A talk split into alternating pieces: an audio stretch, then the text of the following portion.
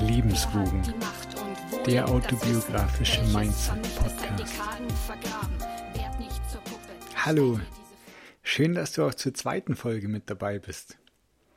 Wie ich letztes Mal versprochen habe, teile ich heute einen Schlüsselmoment in meinem Leben und erzähle dir, wie ein Rollstuhlfahrer das Klettern gelernt hat. Ich habe ja letztes Mal schon kurz erwähnt, dass ich 2013 als Fußgänger von einem Auto mit ca. 74 km/h erwischt worden bin. Ich konnte an der Unfallstelle von den Sanitätern reanimiert werden und bin mit dem Rettungshubschrauber nach München rechts der Isar geflogen und notoperiert worden. Die Ärzte haben meinen Eltern aber lange Zeit mitgeteilt, dass ich wohl nicht mehr aus dem Koma aufwachen werde. Und falls doch, bleibe ich aber den Rest meines Lebens ein Schwerstpflegefall, allein schon deswegen, weil ich so starke Kopfverletzungen hatte. Als ich dann aus dem Koma aufgewacht bin, habe ich aber alles sofort wieder erkannt. Das war zum Glück nicht so schlimm, wie die Ärzte befürchtet hatten. Körperlich hatten sie aber schon recht. Ich hatte ein sogenanntes Polytrauma, was bedeutet, dass in meinem Körper eigentlich so ziemlich alles gerissen, gebrochen, gesplittert und gequetscht war, was man sich vorstellen kann. Ich bin circa neun Monate im Rollstuhl gesessen und musste erst das Gehen wieder lernen, bevor ich nach Hause konnte. Die erste Zeit war aber an das Gehen lernen sowieso nicht zu denken. Da war viel nicht mit mir los. Hab einen römischen Kaiser gemacht und bin eigentlich nur im Bett gelegen habe mich, wenn dann mal von Pflegern oder von Eltern ins Bad tragen und reinigen lassen. Aber genau da ist es zu dem besagten Schlüsselmoment gekommen.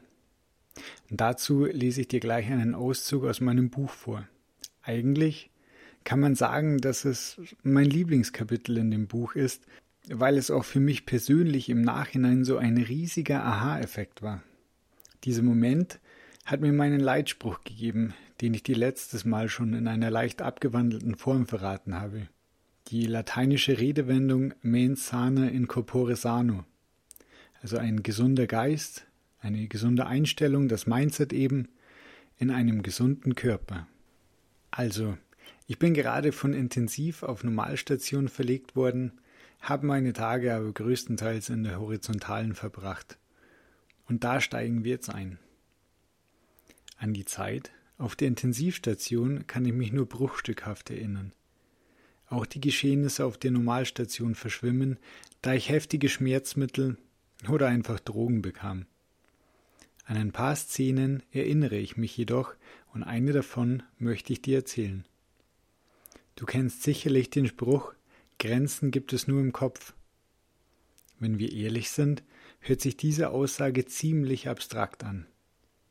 Eine Nacht auf der Normalstation im Krankenhaus nach meinem Unfall hat mir aber klar gemacht, dass es doch kein lockerer Spruch ist, sondern ein Phänomen, welches wir uns zunutze machen können.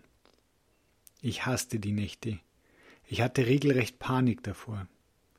Am Tag war Betrieb, mal eine Untersuchung, zu der man abgeholt wurde, mal Besuch und Mahlzeiten. Das strengte mich alles an, so dass ich zwischendurch die meiste Zeit schlief. In der Nacht war es aber anders. Ich bekam kein Auge zu. Seit meiner Kindheit war ich ein Seiten- oder Bauchschläfer. Mit meinen zwei gebrochenen Armen, Schläuchen und Nähten überall konnte ich jetzt nur auf dem Rücken liegen. Extrem unbequem für mich. Die wahnsinnigen Schmerzen, die unruhige Umgebung und der Umstand, dass ich mir das Zimmer mit einem älteren, schnarchenden Herrn teilte, trugen auch ihren Teil dazu bei. Irgendwann bekam ich Schlaftabletten, die für circa fünf bis sechs Stunden wirken sollten. Da mein Zimmernachbar aber nach den 20 Uhr Nachrichten den Zapfenstreich blies und Fernseher und Licht ausschaltete, lag ich ab circa zwei Uhr wieder hellwach in meinem Bett. Ich kann gar nicht beschreiben, wie sehr ich die Nächte hasste. Jeder, der schon mal unter Schlaflosigkeit gelitten hat, kann das vielleicht etwas nachvollziehen. Dann kam besagte Szene. Es war die Bundestagswahl am 9.10.2013. Alles war wie immer.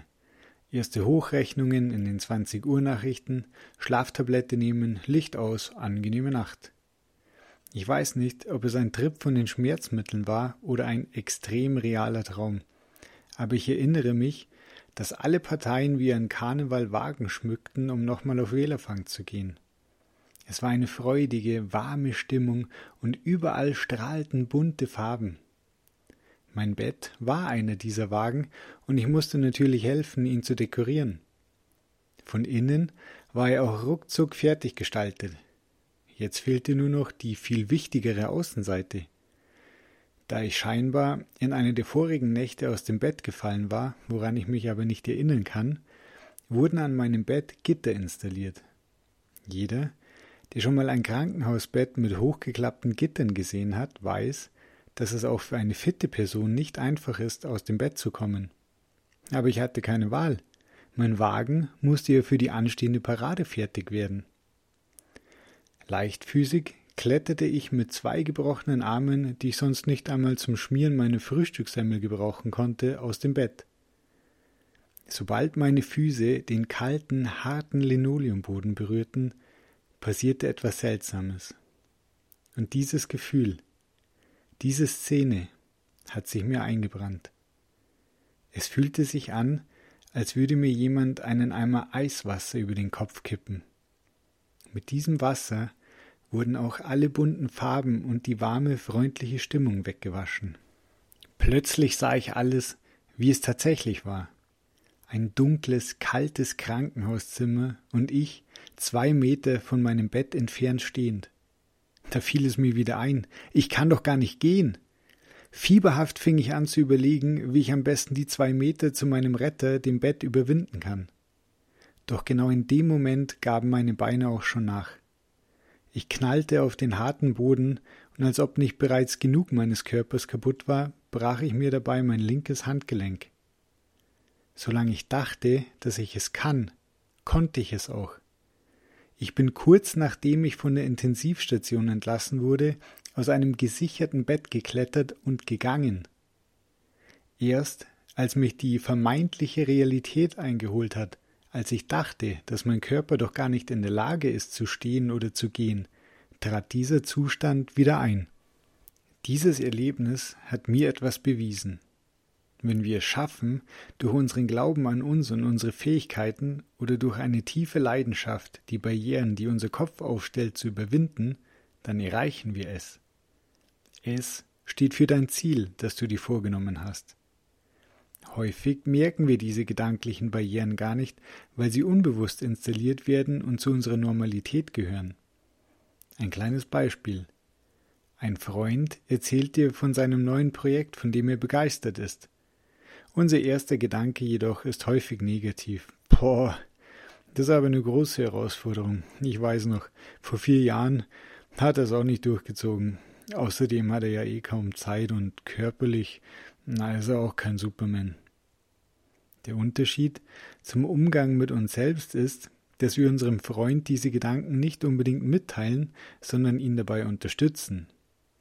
Wenn wir selbst uns jedoch etwas vornehmen, dann nehmen wir all diese gedanklichen Grenzen wahr, da wir sie selbst produzieren und werden eben nicht durch unterstützende, motivierende Worte ausgetauscht. Der Schlüssel liegt also darin, diese Barrieren gar nicht erst entstehen zu lassen, damit wir so nicht über uns denken. Um Grenzen zu sprengen, müssen wir anders mit uns selbst reden. Unser Körper und unser Geist sind zu viel mehr in der Lage, als wir uns einreden. Nimm auch du dir vor, deine unbewussten Barrieren zu überwinden und glaub dir nicht alles, was du denkst. So, vielleicht kannst du jetzt ein wenig verstehen, warum diese Nacht so ein Schlüsselmoment in meinem Leben war. Sie hat mir nämlich bewiesen, dass es wirklich so ist egal ob ich glaube, dass ich etwas kann oder nicht.